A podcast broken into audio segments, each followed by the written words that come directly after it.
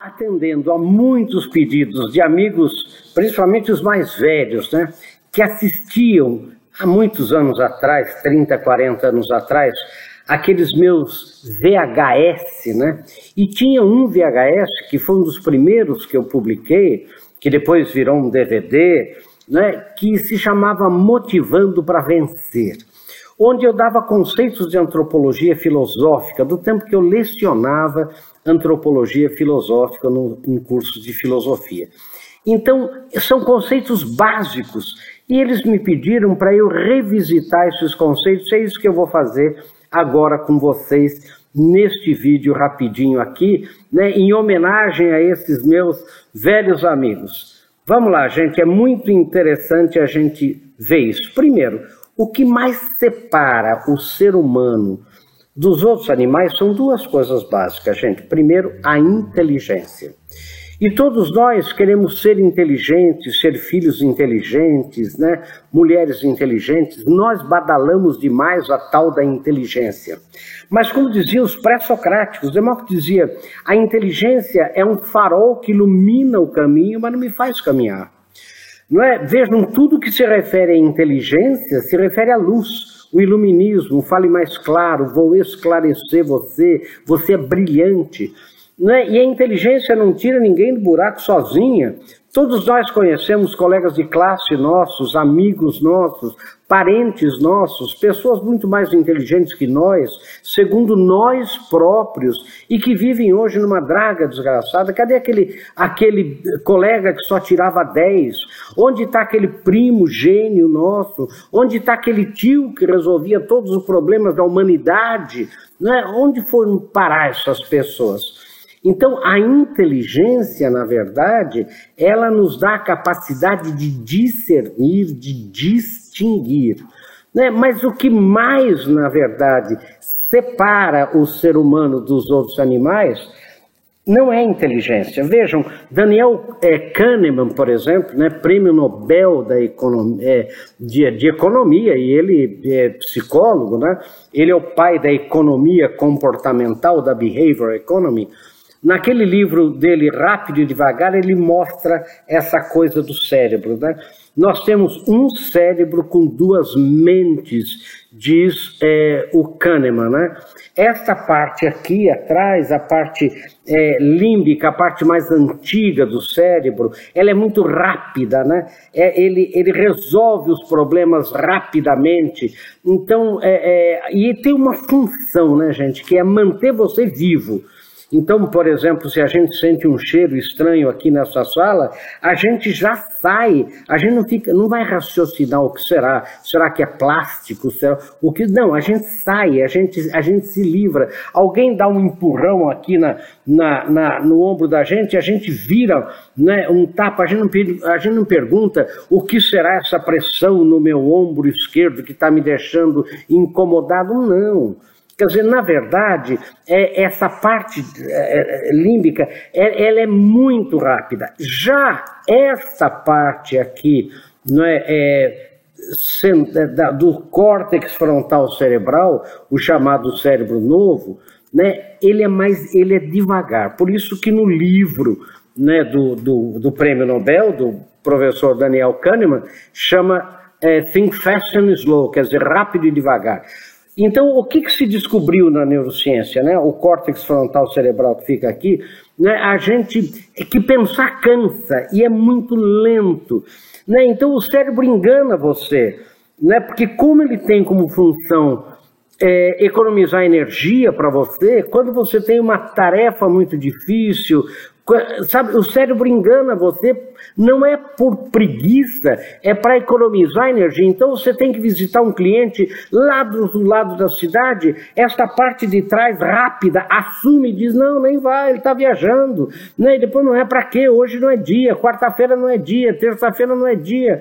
Né? Então, muito cuidado, porque a gente tem que ligar o cérebro né? e não deixar só né, que o cérebro rápido, como diz é, o Kahneman, é, assuma, né, porque ele é muito rápido e aqui muito devagar.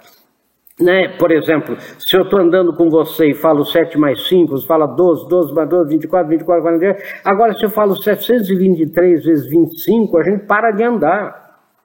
Né? Pensar exige energia. Então, o Kasparov, por exemplo, né, aquele jogador de xadrez, chega a perder um quilo, né, às vezes dois, numa partida de xadrez, entra lá no Google, vocês vão ver. Quer dizer, então, é, essa é a, a, a, inteligência, na verdade, né? É, e daí, é, e olha, o que mais cansa, olha que coisa interessante, o que mais estressa, segundo os neurocientistas modernos, é decidir. E não importa o motivo da decisão, se é decidir, por exemplo, né, é, se eu vou invadir o Iraque ou decidir a cor da minha gravata. Por isso que os neurocientistas não permitem, né, eu recomendo que o presidente dos Estados Unidos não escolha todo dia a cor da sua gravata. Ele já tenha, por exemplo, a sua roupa, né? Ele já tenha é, é, previamente escolhido e ele levanta de manhã e veste. Por isso que o Barack Obama, vocês se lembram, ele só vestia quase, né, sempre, terno escuro e gravata azul, a cor dos democratas, e o Trump, né, ele é mais indisciplinado, mas pode reparar, né, a mesma recomendação é feita a ele, é um terno escuro e gravata vermelha, a cor dos republicanos. Né, para que isso, gente? É para que o presidente dos Estados Unidos não perca energia, energia, prestem bem atenção, não é? Em decisões que não sejam relevantes. Então, eu pergunto para uma mulher, por exemplo, uma dona de casa, o que é que estressa mais? Fazer o almoço ou o jantar ou decidir o que fazer é, no almoço e no jantar? Elas vão unanimemente dizer que é decidir. Daí, gente, a importância do uniforme hoje.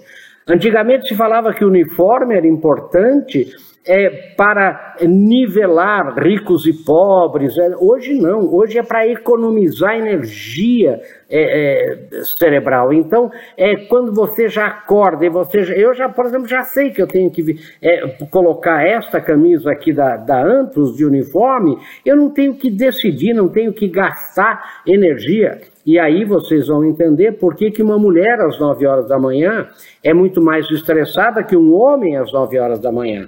Veja o número de decisões que uma mulher tem que tomar desde o momento que ela abre os olhos.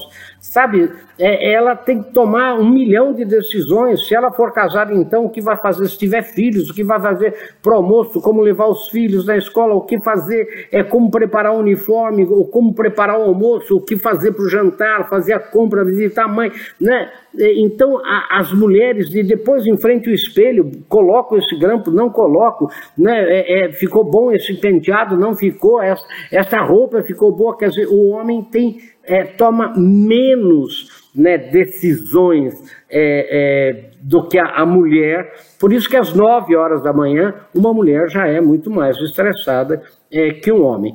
Então, gente, é, o primeiro conceito que eu quero que vocês é, guardem é esse, né? O primeiro conceito é que a inteligência né, é uma das maiores é, características do ser humano. Qual é a segunda? A segunda é exatamente a vontade. E a vontade, gente, ela é, por que, que é inteligente? É a liberdade, deixa eu explicar bem isso para vocês, não é, é um atributo da inteligência. A inteligência ela é criadora, mas ela não é livre. A liberdade é um atributo da vontade não é por isso já dizíamos lá, se eu souber ou experimentar que fogo queima, não há como a minha inteligência me dizer daqui 10, 20, 30 anos ou até morrer que fogo não queima. Ela não tem essa liberdade. Sabe? Mas embora eu saiba que fogo queime, se eu quiser, eu coloco a mão no fogo e deixo queimar. É a vontade que é livre. O livre-arbítrio é um atributo da vontade. Por isso, não é que muito mais importante que a inteligência, que todos nós temos em diversos graus, não é verdade? É a vontade. A liberdade é um atributo da vontade.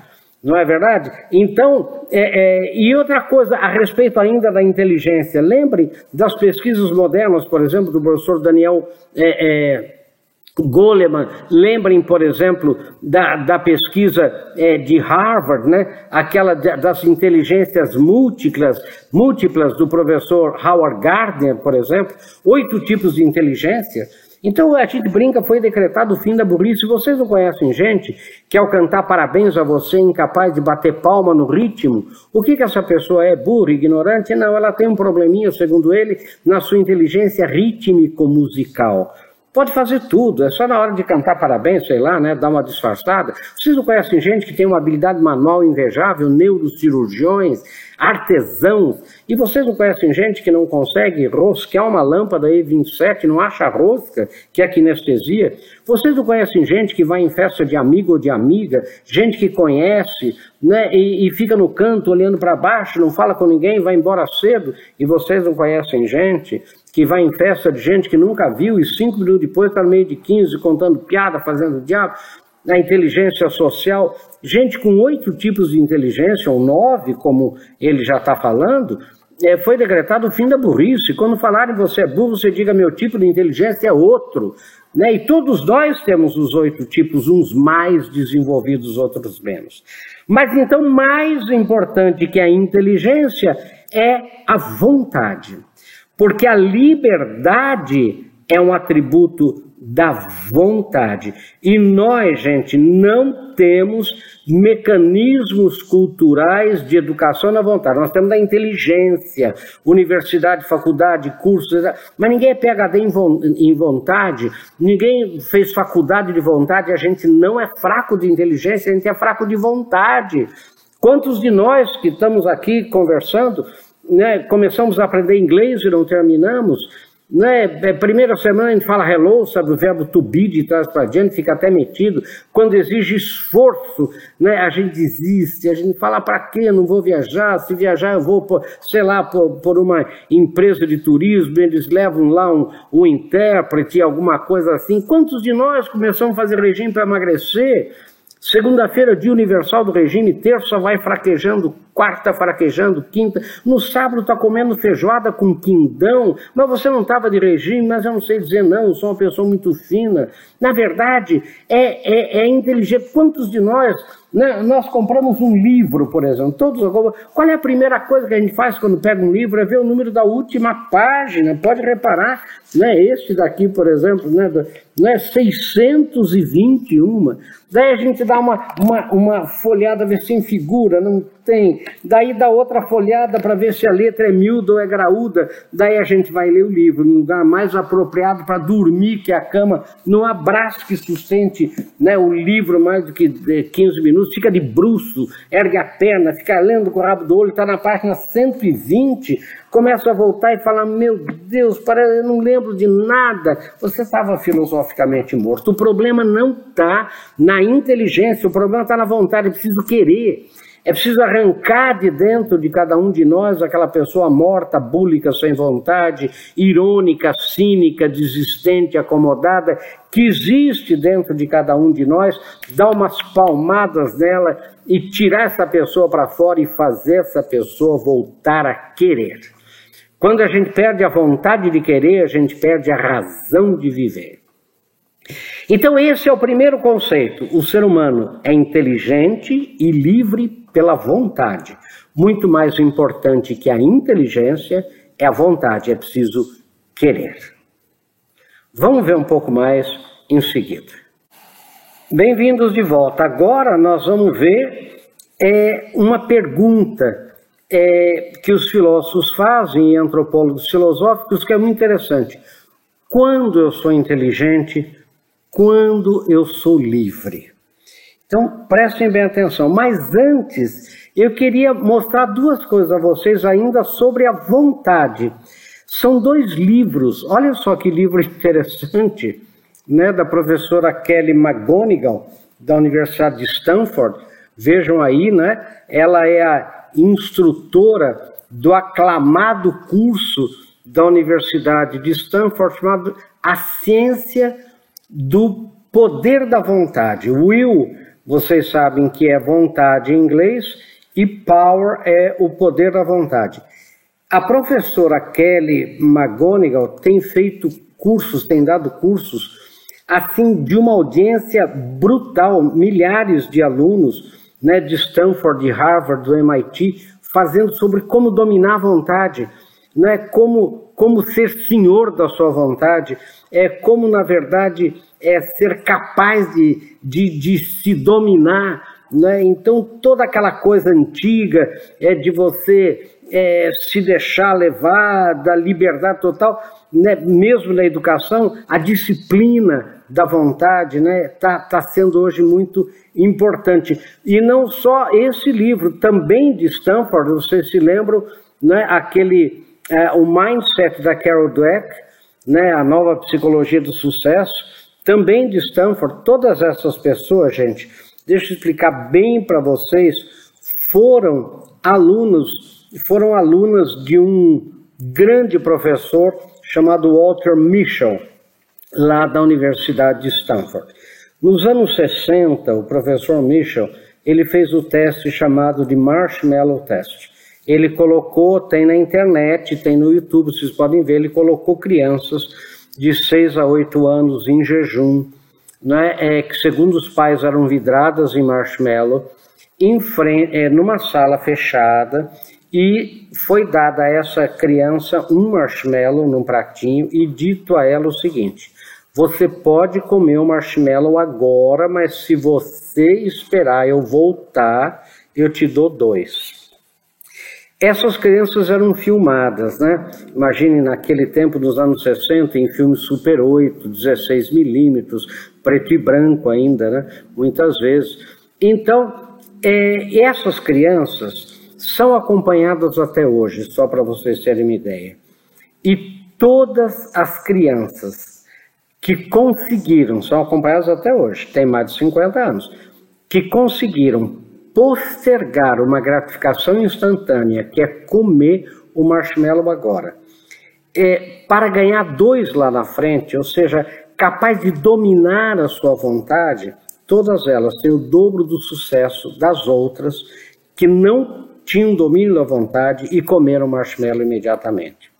Para terem uma ideia, é, é, todas a, a, a, em, em, em tudo que pode ser medido neurocientificamente, índice de massa corporal, número de amigos, sucesso financeiro, sucesso profissional, é, vida afetiva estável, enfim, em todos os parâmetros mensuráveis, essas crianças tem o dobro do sucesso das outras. Isso acende uma luz em Stanford. E essas professoras todos que eram é, alunas do professor Michel, que faleceu não faz muito tempo, né, ele, é, começaram a estudar qual é o efeito do domínio da vontade sobre o sucesso, sobre sucesso não é só financeiro, sobre, como eu disse, o sucesso é, em geral. E aí então é que se co começam a ter fortemente os estudos da vontade. Então, hoje, para vocês terem uma ideia, em relação à inteligência, tudo se refere à memória, à intelligent memory, que chama, porque tudo se resume à memória, acabou intuição, acabou criatividade, tudo é memória, não é? e ao domínio da vontade. Deixa eu explicar a história da memória para vocês entenderem bem. Não é? Quando, por exemplo, uma informação nova chega, é, e ela chega pelos sentidos, em fração de segundos, o seu cérebro vai lá nas prateleiras do seu cérebro, o termo que eles usam cientificamente é esse, pega uma informação correlata àquela que está chegando, traz para fora junta com outras informações correlatas àquela que está chegando e traz para fora e dá a você o que a gente chama de pensamento. Então, se eu mostro a chave do meu carro é, para você, você sabe que aquilo é a chave de um carro, você sabe que não é de uma porta, você, pela logomarca que tem na chave, você sabe a marca do meu carro. Como é que você sabe? Porque você tem estocado nas prateleiras da memória essas informações, não é? Então, quando você vê aquilo, imediatamente o cérebro vai lá e pega a chave num lugar, modelos de chave de outro lugar, logomarcas de outro lugar, traz para fora e diz isso é a chave de um Toyota, sei lá. Muito bem, se eu mostrar a mesma chave para um aborígene australiano que eu estudei, ele pega, olha, lambe e enterra, não porque ele seja burro, porque ele não tem essas informações na memória. Então hoje tudo se resume à memória. Por exemplo, Napoleão Bonaparte, aos 24 anos, na Batalha de Toulon, ele fez assim na sua primeira batalha, né, estratégias de guerra é, absolutamente inovadoras, absolutamente incríveis, e ele é considerado o maior estrategista, né, é, é, da, da, época, quando ele morre em Santa Helena, queriam dissecar o cérebro dele para ver como que ele era tão criativo tal. Mas só que depois de uma biografia feita na Inglaterra com quase duas mil páginas sobre Napoleão, se descobre o que, gente? Que ele desde criança ele só se interessava por história militar. Ele sabia de cor, né? É, batalhas sumerianas, chinesas, romanas. Então ele tinha um estoque de matéria-prima tão grande nas prateleiras do cérebro dele que quando ele vê uma situação concreta real, o cérebro tem matéria-prima lá dentro para fazer essas sinapses e trazer para fora e dar aquele flash de discernimento que as pessoas criativas também têm que diz vai e faça, vai e faça aquilo. É tudo memória. Né? Então, que nem intuição, por exemplo, né? eu estou dirigindo aqui do seu lado, né? você do meu lado no carro, e de repente na estrada eu dou uma diminuída bem grande e o carro que estava ao lado faz uma besteira lá na frente e você olha para mim e diz: Nossa, professor, teve a intuição de que ele ia fazer uma bobagem? Não é intuição, gente. Eu tenho mais de 70 anos, é, dirijo desde os 18, que eu já vi isso em filme, o que eu já vi isso na vida. Então é memória. Não é verdade? Quer dizer, pegue uma pessoa que tirou carteira de habilitação de motorista semana passada, veja se ele tem alguma intuição na estrada e assim por diante. Não é verdade? Então, tudo se resume à memória. Então, em relação à inteligência. Por isso que dormir ficou uma coisa cada vez mais importante. Né? Dormir pouco, mal do século XXI. Por que dormir pouco é o mal do século XXI, gente? Sabe por quê? Porque as pessoas estão dormindo cada vez menos e a memória se consolida no sono. Então, hoje, na, nos Estados Unidos, na Europa, nas universidades, a maior moda é dizer: olha, eu não posso, eu tenho um compromisso. Qual é o compromisso? Eu vou dormir. Dormir é, é fundamental. Sabe, então, e a gente está dormindo cada vez menos. Veja essas crianças né, tomando ritalina, né, com déficit de atenção. Isso é falta de sono, isso é carência de sono. A nossa fundação, Luiz Almeida Marins Filho, está fazendo uma campanha né, nacional e internacional, dormir pouco, o mal do século XXI, levando as pessoas a dormir no mínimo sete a oito horas por noite. Então, a memória ficou importante. Em relação à, à vontade, o que, que ficou importante? O domínio da vontade. Você ser o roteirista da sua história. Você, na verdade, ser o protagonista da novela que você está vivendo. Sabe, quer dizer, é, muita gente é, é, perdeu o domínio da vontade. Domínio vem de dominos, não é mais senhora, né? as pessoas não são mais senhores, senhoras da sua própria vontade. Vivem em função do que os outros dizem, em função de novelas, sei lá o que, de televisão, não sei do que. Não é? Mas, então, hoje, duas coisas, gente. Como é que você faz para ser mais inovador, criativo? É você estudar, ler, participar, encher as prateleiras da sua memória né, de coisas relevantes, de experiências relevantes que vão fazer você ser mais inovador e criativo. E qual é a segunda coisa? Dominar a vontade. Sabe, dominar a vontade, aprender a relaxar, sabe, você é ter disciplina na sua vida. Né? Isso é fundamental para o seu sucesso. Então, vamos ver um pouco mais em seguida, gente, ainda sobre esse tormentoso tema né, da motivação né, da, da, da antropologia filosófica. Vamos ver um pouco mais em seguida. Bem-vindos de volta a esse nosso terceiro, aqui, né, terceiro módulo, né, o terceiro bloco dessa nossa conversa sobre antropologia filosófica, sobre eh, motivação atendendo pedidos lá antigos. Então, nós vimos a inteligência e a vontade. Agora eu quero é, discutir aquilo que eu havia começado a discutir. A pergunta é: quando a gente é inteligente? Quando que a gente é livre? E essa pergunta é feita pelos filósofos e pelos antropólogos filosóficos há muitos anos, né, muitos séculos, por causa do seguinte: prestem bem atenção. Aquilo que eu fiz, aquilo que eu pensei, aquilo que eu falei, aquilo que eu comi, não é? Há um minuto atrás, ou há meia hora atrás, ou há 20 anos atrás, não me pertence mais. Eu não sou livre, nem sou inteligente há meia hora atrás. Se eu tiver tomado um café agora, é, no intervalo, e esse café esteja me fazendo agora mal para o estômago, eu posso tomar um balde de sal de frutas, mas eu não posso deixar de tomar um café que eu já tomei. O passado, portanto, é inexorável ou inexorável, como se dizia antigamente. E segundo uns filósofos lá loucos, meu professor na Austrália que dizia isso, uns filósofos franceses pragmatistas, nós passamos 70% do tempo vivendo o passado. Não é vivendo o passado, não é aprendendo com o passado, é vivendo o passado com dois tipos de sentimento. Primeiro, culpa. não devia ter ido, não devia ter vindo, não devia ter dito, eu devia ter falado. Veja quando os pais da gente morrem, né? A gente, no velório a gente faz antropologia de maneiras né, do cotidiano. Devia ter visitado mais, devia ter brigado menos. Quando os filhos crescem, filho devia ter levado você no futebol, filha, eu devia ter visto você vestidinha de húngara na pré-escola. Isso já, já foi. Seu filho está com 40 anos, 30 anos, 20 anos, não quer mais que você vá, nem no futebol, nem ela vai é, se vestir de húngara na pré-escola.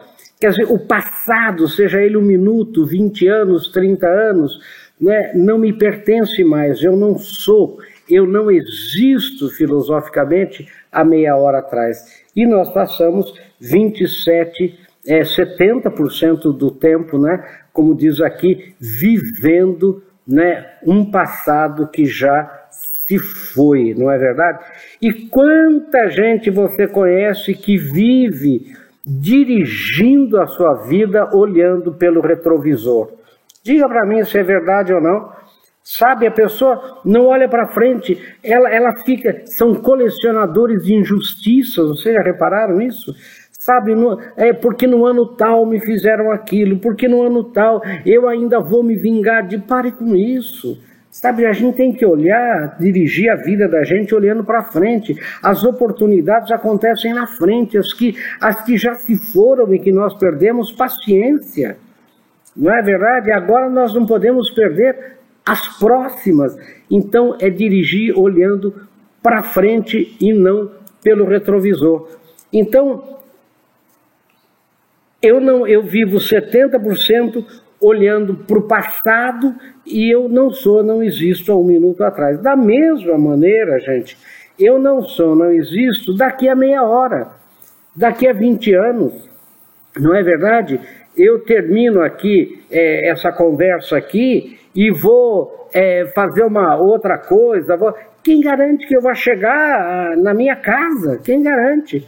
Não é? Olhem os mamãos assassinos, Tancredo Neves, Ulisses Guimarães, o Bussunda foi cobrir a Copa e morreu lá, né? Teori Zavascki, quanta gente, quanta gente, não é? é? é? Aquele Eduardo Campos, quanta gente tinha tanta coisa planejada. Então, o futuro, um minuto à frente, não me pertence, eu não sou, eu não existo daqui a um minuto, daqui meia hora, daqui a 20 anos, e aqueles mesmos filósofos, segundo meu professor australiano, diz que nós passamos 25% do tempo vivendo o futuro. Não é planejando o futuro, é vivendo o futuro né, com dois tipos de sentimento. Né? O primeiro sentimento é ansiedade ansiedade, quer dizer, eu não sou capaz, não vai dar certo, eu conto há anos, né? Que eu tive um aluno que disse, professor, não foi uma cegonha que me trouxe, foi um corvo, desgraça comigo mesmo. Outro dia o sujeito me falou, professor, vai ter um corte na minha empresa, eu sou o primeiro a ser mandado embora. Eu falei, como é que você sabe? Já falaram para você? Ele falou, não, o olhar do meu chefe, ele está com o olhar de adeus para mim, já faz uns 15 dias que essa ânsia aí pode. Reparar que a gente vive ansioso. Quando tudo está indo bem, quando tudo está se encaixando, a gente fala, e tá bom demais para ser verdade, alguma desgraça vai acontecer, a gente bate na madeira, não é verdade? Quer dizer, primeiro é a ansiedade, segundo é o devaneio, eu sonhar acordado, eu sou o melhor funcionário da minha empresa, o que me falta é chance, né? e aí eu vivo nesse sonhar acordado. Então, prestem atenção no que eu quero dizer. Se um minuto atrás não me pertence, se eu não sou, se eu não existo, há um minuto atrás, se eu não sou, se eu não existo daqui a um minuto, quando é que eu sou? Quando é que eu existo? E aí, gente, é que os filósofos dizem claramente que eu só existo no momento presente. Eu só existo naquilo que em latim a gente chama de hic et nunc, né? Aqui e agora o único momento real da existência. Eu só existo aqui agora. E vocês já fizeram as contas. Nós passamos, segundo esses filósofos que o meu professor na Austrália falava, pragmatistas franceses, nós passamos só 5% do tempo vivendo o é, presente.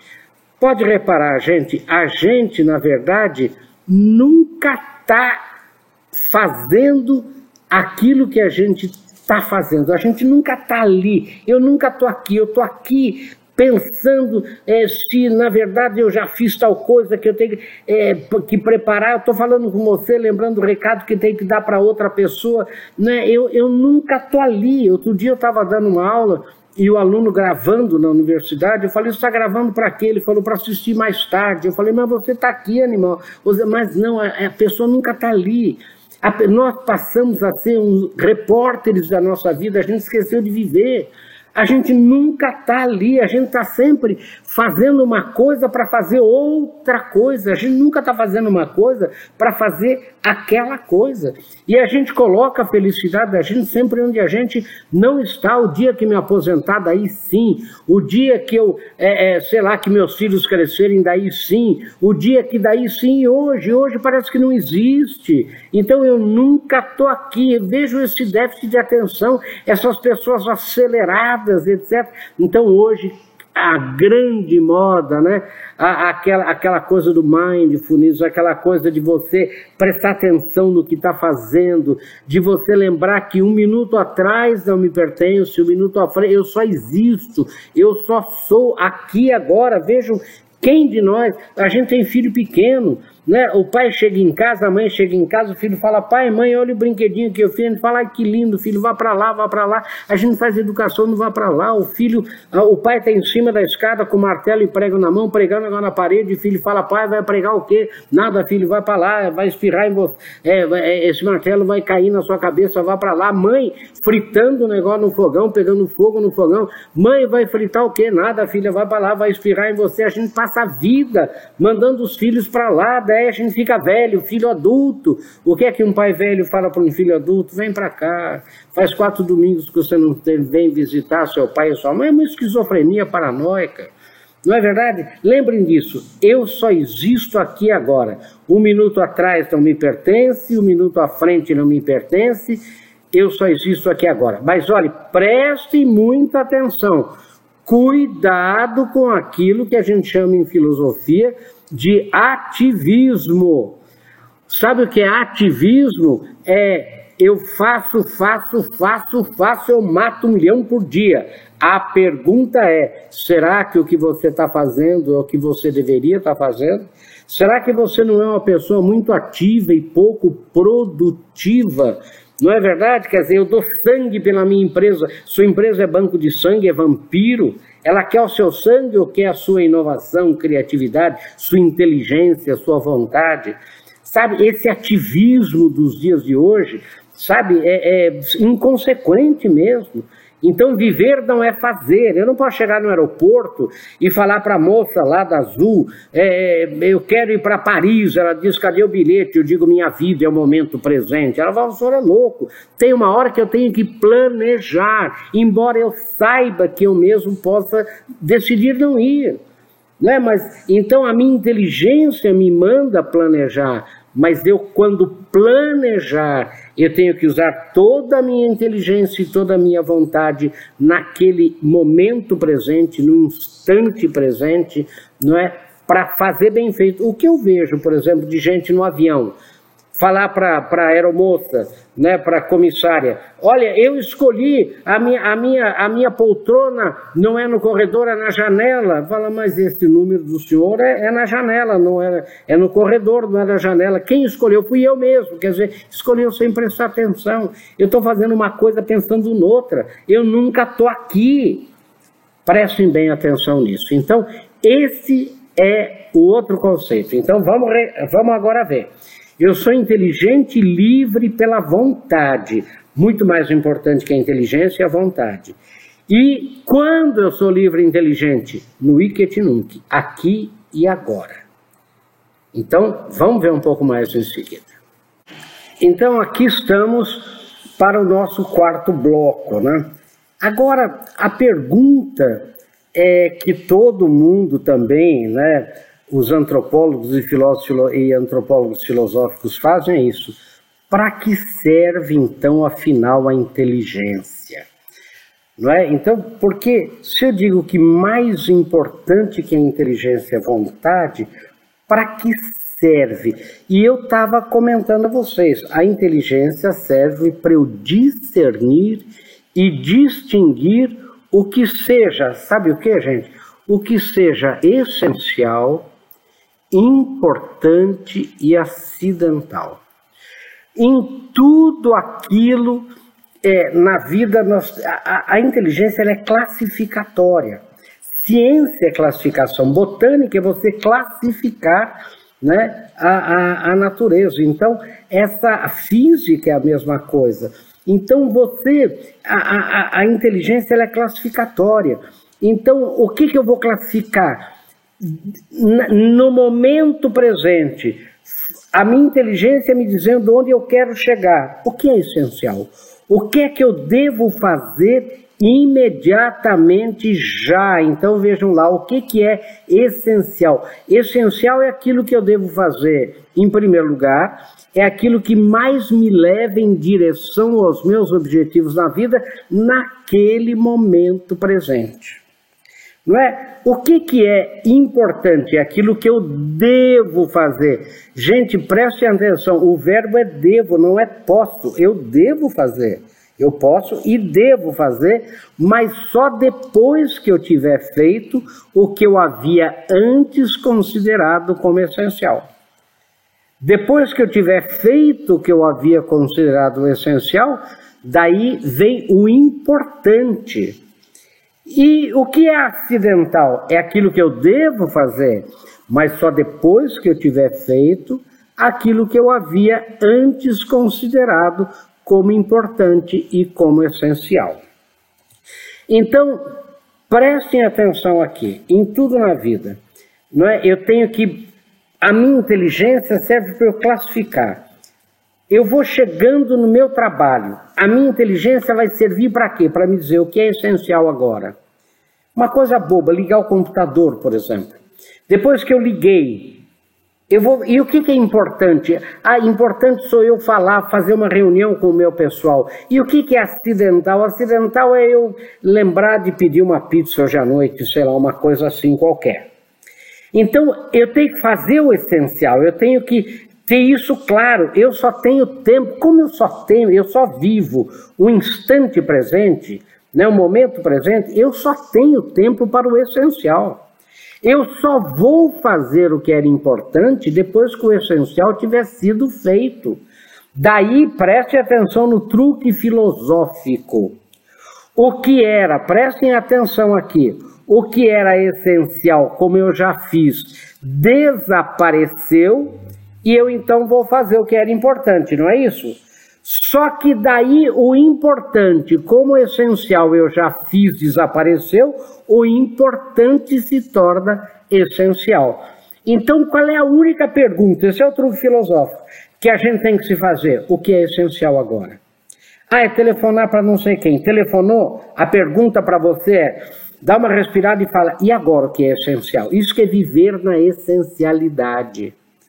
Isso é que viver na essencialidade. Esse que é o essencialismo que a gente fala, quer dizer, é fazer as coisas essenciais primeiro. Vocês já ouviram falar, gente, né? Passou pela vida como um acidente. O que, que é passou pela vida como um acidente? Só fez coisas acidentais. Entenderam? Quer dizer, então o truque é esse. Eu faço uma coisa, o truque filosófico é esse né, eu, eu termino uma coisa e falo, e agora? O que é essencial? Agora é fazer tal coisa. Fiz aquilo, e agora o que é essencial? Agora é ligar para fulano. Liguei, e agora o que é essencial? Isso que é viver na essencialidade. Agora, se a gente não fizer isso, o que, que vai acontecer? Muita gente vive de que jeito? Faz tudo que é acidental primeiro, raramente faz alguma coisa importante, nunca acha tempo para o essencial. Vive, gente, de que jeito? Vive de cabeça para baixo. Então, aí é que está, gente. A minha inteligência, ela me mostra o caminho. Lembrem disso, a inteligência é um farol que ilumina o caminho. Vai me iluminar o que seja essencial, o que seja importante, o que seja acidental, mas é a vontade que vai fazer. Então eu pergunto para vocês, o que é que vai vir fazer isto daqui ficar em pé de novo? Sabe o que é? É novamente, o que, que vai fazer para conseguir ficar em pé? Olha, é novamente o domínio da vontade. Para que a minha, é, é, para que eu faça primeiro o essencial, o importante e depois o acidental, eu tenho que ter esse domínio da vontade. Então, novamente aqui o domínio da vontade. Então vejam como tudo se encaixa. Eu sou inteligente e livre pela vontade. Eu só sou inteligente e livre no Iket que é aqui e agora, no momento presente. Não é verdade? E o que eu vou fazer no momento presente? Aquilo que eu livremente, pelo livre-arbítrio, decidir o que seja essencial fazer. Agora eu sou livre, hein, gente? Eu sou livre. Eu posso decidir que o essencial a fazer, eu posso. É uma coisa que, na verdade, seja uma estultice, seja uma burrice, seja uma bobagem. Por quê? Porque eu sou livre. O livre-arbítrio é que é importante, por isso que o domínio da vontade é fundamental. Não é? Então eu, por exemplo, viajo, né? Eu estou chegando de volta de viagem na minha casa. O que, que a minha inteligência pode me dizer? O que é essencial agora que eu estou chegando? Será que não é abraçar a minha esposa, a minha mulher, é conversar com ela? É, ou será que é ver se o cachorro está com água? Eu sou livre, eu posso fazer o que eu quero. Então eu chego de uma semana de viagem, vou ver o cachorro, em vez de abraçar a minha mulher, conversar com meus filhos. Né? Quer dizer, a pessoa é livre, então ela vive de cabeça para baixo. Ela faz o que é acidental primeiro, raramente uma coisa importante e nunca tem tempo né, para o essencial. Então, gente, por isso que a gente fala muito do foco, né? Foco é fundamental. E eu aprendi foco. Por que, que o que, é foco? Foco, gente, não é exclusão. Foco é onde eu vou despender de 70% a 80% da minha energia. Minha energia, gente, significa, sabe o que? Tempo, dedicação, recursos. O que mata uma empresa, o que mata uma pessoa, não é falta de missão. Missão de empresa é tudo igual, dar retorno para o produto de qualidade, serviço de qualidade, respeitar o meio ambiente. Eu nunca vi uma missão de empresa que seja dar prejuízo para o acionista, desrespeitar o meio ambiente, maltratar colaborador, nunca vi isso. Quer dizer, missão é tudo igual. O que falta é foco, um puxa para cá, um puxa para lá. É, vamos abrir um centro de distribuição no Nordeste, não, vamos para a Argentina, vamos fazer. E a gente, sem foco, você não vai. Eu aprendi foco, deixa eu contar bem isso para vocês, caçando com os aborígenes australianos. Né? Aqui vocês estão vendo aqui né, alguns aborígenes lá, né, é, quando eu estudei os aborígenes. É, e nós fomos caçar emu. Emu é essa subespécie de ema que tem na Austrália, na Nova Zelândia. A gente até monta em cima, tem mais na Austrália até, né? E é, deixa eu explicar uma coisa a vocês muito interessante. Na noite anterior à caçada, veja como tem tudo a ver com aquilo que eu já falei para vocês. Na noite anterior à caçada, todos os primitivos do mundo fazem uma dança da caça. Todos, todos. Né? Índios brasileiros, bosquímanos na África, é, esquimó, por exemplo, fazem, né? Os esquimó. Então, a dança da caça. Na, na, na noite anterior, na tardezinha anterior, uma parte do grupo que vai caçar se reúne, não é verdade? E uma parte do grupo é, imita a caça, o animal, né, numa dança, faz uma dança da caça, e outro parte do grupo que vai caçar imita os caçadores. Nessa dança, deixa eu mostrar aqui para vocês, né, nessa dança é muito interessante porque a, a, eles vão é, é, imitando o animal. Eles vão imitando o animal. E eu, é, é como tenho uma altura é, muito pequena, né? eu tenho 1,60m no máximo, é? eu fiquei incumbido na, na caçada de ver as pegadas de emu. Mas deixa eu explicar para vocês com mais vagar. Então eles estão dançando, né? E tem uma hora, é, um, um, uma parte do grupo imitando o caçador, uma parte imitando a caça, né? Imitando o animal. Tem uma hora que eles dão um grito e quem está imitando o animal sai correndo e se esconde no meio do mato. E quem está imitando os caçadores vai atrás procurar. É? Levante a mão aí, né? Vocês estão assistindo. Quem de vocês, quando era criança, brincou de esconde-esconde? Todas as crianças do mundo brincam de esconde-esconde. Em Portugal chama escondidas, é, no Japão se brinca de esconde-esconde, na Coreia, no, na China, no mundo inteiro, na Escandinávia, e ninguém ensinou ninguém. Sabe o que é isso? A gente chama de resíduo primitivo em antropologia. É o que sobrou da dança da caça. Então, gente, é, é, a dança da caça é uma coisa milenar. Todos os seres humanos fazem essa dança da caça. E daí o que, que eles fazem? Quando eles vão procurar aquele, aquele, aquele pessoa que está imitando o bicho que está escondido no mato, eles encontram, comemoram, fazem o que a gente chama de pinturas rupestres, eles desenham né, o animal que eles caçaram, seja em casca de árvore, seja em, é, em, em pedra, em cavernas, etc. E depois eles vão dormir no dia seguinte, cada um tem um papel. Quem está com os bumerangues na mão tem que ver as condições de vento, é, quem está com as lanças tem que ver se as, as pontas estão bem presas, às vezes de sílex. E eu, com essa minha estatura elevada, né, 1,60m, fiquei incumbido de ver as pegadas de emu. Nessa dança, né, numa das vezes que eu fui, é, que estava lá na, na tribo na Austrália. A pegada de emu é muito simples, é isso aí, quer dizer, inconfundível. E eu ia na frente do grupo de caçadores e a minha função era uma só. Ao encontrar essas pegadas aqui de emu, eu tinha que chamá-los, eles são exímios traçadores de pegada, pela análise da pegada, eles sabem exatamente há quanto tempo passou aquele animal ali e vão atrás né, para pegar. E eu, muito moço, né, tinha vinte e poucos anos, eu ia na frente do grupo e envia um monte de pegada e falava achei, achei, achei. E eles iam correndo e falavam cadê o emu, cadê o emu? E a pegada não era assim, gente. A pegada não era pegada de emu. Eu falava, gente, é, é, é canguru, porque canguru é mais gostoso que emu. Sabe, essa, aquela é, paletinha do canguru quase não mexe e, e o emu é muito rijo, né? inteiro. Eu falava, tem canguru aqui. Eles falavam, aqui tem canguru, mas nós estamos caçando emu. Nós temos a dança do emu, bumerangue de emu, porque o chefe, quando acorda de manhã, olha só que interessante, ele monocraticamente ele diz, amanhã nós vamos caçar emu. E durante aquele dia todo, a aldeia se prepara para a caça do emu que o chefe pediu. Por isso que no final daquela tarde é a dança, do, da, a dança da caça.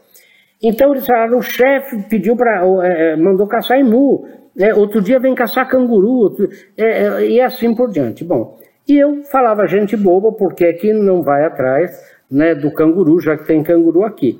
Eu andava mais um pouco, vi um monte de pegada, gente, e não era Assim, era a pegada de wallaby. O wallaby é um canguruzinho pequenininho, mais gostoso que emu, mas aí eu falei, aqui tem um wallaby. Eles falavam, aqui tá cheio. Eles iam correndo e falavam, cadê, cadê o emu? Cadê o emu? Falando, não é emu, é o wallaby. E o wallaby, é, é, ele, ele é mais gostoso que canguru, mais gostoso que emu. Ele é pequenininho, aquela mãozinha da Ele fala, aqui tá cheio de wallaby, mas nós estamos caçando emu. Nós temos a dança do emu, o chefe quer que caça emu. Gente, na quarta ou quinta vez que eu parei a caçada e não era emu, eles com uma calma do homem do político inferior, eles fizeram uma roda bem grande, me fizeram sentar e um por um para eles ensinar a repetir, a repetere, pedir de novo, porque eles não acreditam que uma pessoa erre porque seja ruim, erra porque não sabe, então tem que repetir, né? pedir de novo, repetir, um por um com as, com as pontas dos bumerangues e das lanças faziam no chão essa pegadinha de emu e diziam para mim: Nós estamos caçando emu. Né? Nós temos a dança do emu, bumerangue de emu, nós somos do clã do emu. Né? No outro dia a gente vem caçar canguru, né? outro dia vem caçar o alabi, hoje nós estamos caçando emu. O segundo, gente, começava do zero, fazia as pegadinhas no chão e falava: Nós estamos caçando emu. Né, nossa, e, e, quando eu vi aquilo se repetir, foi me dando um desespero, né, gente? E eu caí na zela de falar, Aniana, que é, é, eu, eu sabia, a hora que eu falei eu sabia, daí deu um nó na cabeça deles, né? Ele sabe e para a caçada toda vez que não é emu, quer dizer, ele só pode ser contra nós ou é muito burro. O que, que eu aprendi nessa história toda? A importância do foco. Por que, que o primitivo sai caçar, gente, há 12 mil anos e volta com a caça? Sabe por quê? Porque ele tem foco. Foco. Como é que é na empresa da gente? Não é, é uma reunião, a gente marca a reunião para uma finalidade. Primeiro canguru que passa, vai todo mundo atrás. É, não é, e a gente, a conclusão é marcar próxima, né? Não é, foi com base nessa, nesse foco né, que nós fizemos o trabalho né, em, em 2002, um trabalho muito rapidinho com a seleção brasileira, né, pentacampeã. O que, que eu quis mostrar para os jogadores na época foi exatamente isso, quer dizer, a importância do foco, né? a importância de nós termos um, um foco muito grande, porque a gente ia é, para a, a, o campeonato lá, né, na Coreia e no Japão, e nas eliminatórias, essas fotos que vocês viram são nas eliminatórias em Curitiba, né, se a gente perder, estaria fora é, da Copa e a gente ganhou de 2 a 0, né? E foi para a Coreia tudo. Então, o que, que, é importante, né, gente? É importante a, a gente ter foco, muito foco. Então, a pergunta final que eu quero dar para vocês aqui: será que a gente sabe qual é o emu da gente? Será que a gente realmente tem foco na vida da gente? Qual é o seu emu? Né? É, é, nós estamos caçando o que na vida? Quer dizer, a gente está aqui para quê? Né? Então, isso que é fundamental. Então, gente, nós vamos ter agora um outro bloco rapidinho, final, só para concluir né, essa homenagem que eu estou fazendo aos meus velhos amigos de revisitar aqueles conceitos básicos da antropologia filosófica em seguida, gente. Então, gente, agora para a gente concluir, fazer um wrap-up, como a gente chama. Lembrem bem o que, é, qual é a base é, dessa nossa conversa, né? Primeiro, o que mais separa o ser humano dos outros animais são duas coisas básicas: a inteligência, que nos dá a capacidade de discernir, distinguir, e a vontade, que nos dá a capacidade de agir. A vontade é livre, a liberdade é um atributo da vontade. Daí vem a pergunta: quando eu sou inteligente, quando eu sou livre? E vem aquilo. Aquilo que eu fiz há um minuto atrás não me pertence, um minuto à frente ainda não me pertence, né? É, eu só existo aqui agora. Então, viver o momento presente com toda intensidade, com toda inteligência e vontade é fundamental, lembrando que viver não é fazer, tem uma hora que viver é planejar, viver é pensar, viver é dialogar, viver é confraternizar, estar entre irmãos, né? confrater, não é isso? É às vezes jogar a conversa fora, né? mas fazer tudo com sentimento de fazer. E daí, para que serve a inteligência? Para que eu saiba discernir e distinguir o que seja essencial, importante e acidental. E eu, é, o que, que é viver com sabedoria? Viver com sabedoria é usar toda a minha inteligência e toda a minha vontade dirigidas para aquilo que eu defina como essencial no momento presente. Se eu estiver utilizando meia inteligência e meia vontade, não estou vivendo com sabedoria. Se eu estiver utilizando toda a inteligência e toda a vontade lá, pensando só no passado, no futuro, também não estou vivendo. Não é? Então, é, é, é, e, e se eu estiver usando tudo isso para coisas acidentais, também não tenho sabedoria. Então, gente, é fundamental. E por isso foco é fundamental. Foco no essencial. Isso que é o que a gente queria dizer. E eu queria é, falar, por exemplo, que o ser humano, gente, é um ser gregário, é um ser social. Então eu queria, antes de contar a historinha final, mostrar aqui uma, uma, um poema né, do Frente, é, um poema muito interessante, né, é, na verdade, um sermão é, que eu queria é, ler para vocês aqui e vocês me acompanharem, porque, como ser humano, é fundamental, além do foco, nós temos que ter muita união. Se o ser humano não se unir, se o ser humano não for unido na empresa, na família, sabe, na vida da gente, a gente não tem sucesso. O sucesso do ser humano está na união. Então vejam aqui esse sermão, que interessante, gente. Vejam lá, toda a vida, gente, ainda das coisas que não têm vida, não é mais que uma união. Uma união de pedras é edifício, uma união de tábuas é navio, uma união de homens é exército, e sem essa união tudo perde o nome e mais o ser. O edifício sem união é ruína, o navio sem união é naufrágio, o exército sem união é despojo. Até o homem cuja vida consiste na união de alma e corpo, com união é homem sem união é cadáver. Por mais alta que esteja a cabeça, se não está unida, é peça. Por mais ilustre que seja o ouro, se não está unido, é barro. Nobreza e desunida não pode ser, pois em sendo desunida, deixa de ser nobreza e vileza. Para derrubar um reino e muitos reinos onde há desunião, não são necessárias baterias, não são necessários canhões, não são necessários trabucos, não são necessárias balas em pólvora, basta uma pedra, o lápis. Para derrubar um reino e muitos reinos onde falta união, não são necessários exércitos, não são necessárias campanhas, não são necessárias batalhas, não são necessários cavalos, não são necessários homens, nem um homem, nem um braço, nem uma mão. Meus queridos, prestem atenção no final do sermão. Nós temos muito boas mãos e o sabem muito bem os nossos competidores. Mas se não tivermos união, nem eles haverão me ser mãos para nós, nem a nós nos hão de valer as nossas. Não é, gente?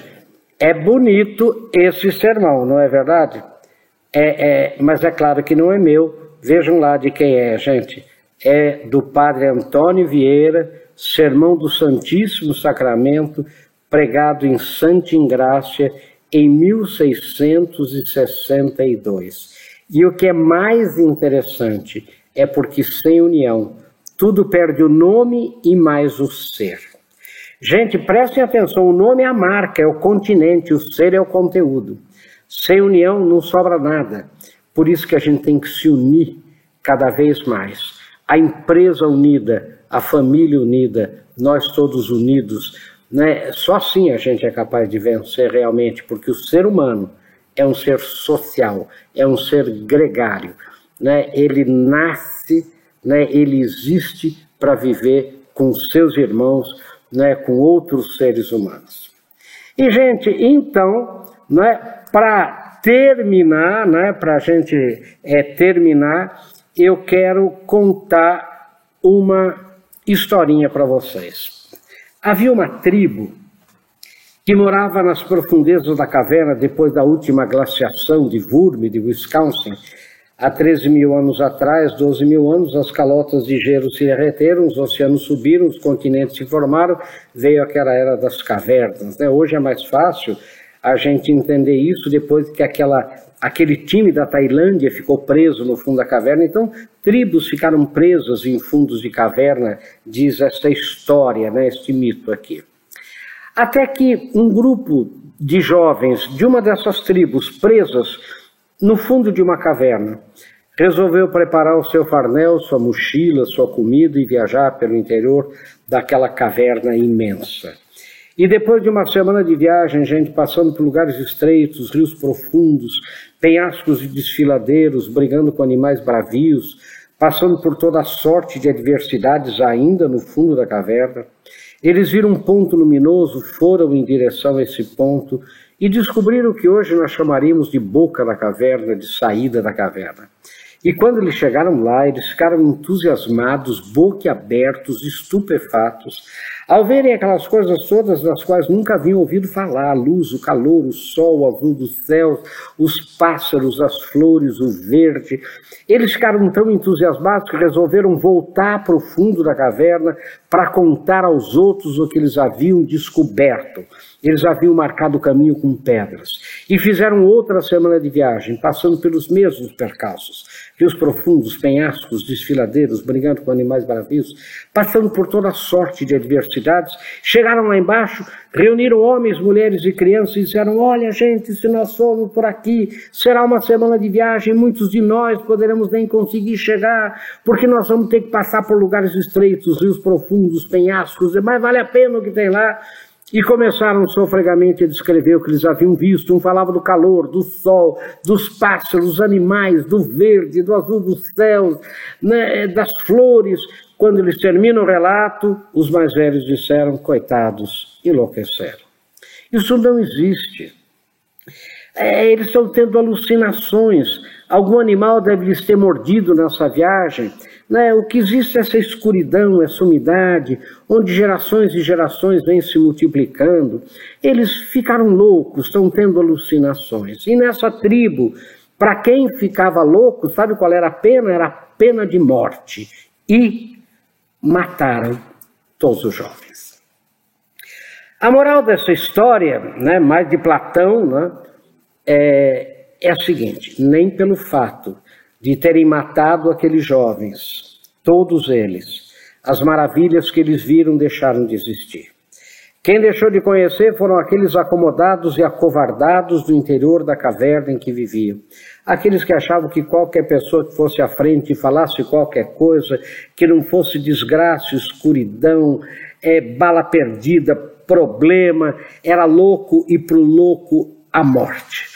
Aquele então que propusesse uma semana de viagem passando por lugares estreitos, rios profundos, pé, esse era mais louco e para ele igualmente a morte. Meus queridos amigos que pediram para eu revisitar esse tema, para eu regravar aqui, que eu estou fazendo aqui de maneira amadora, né?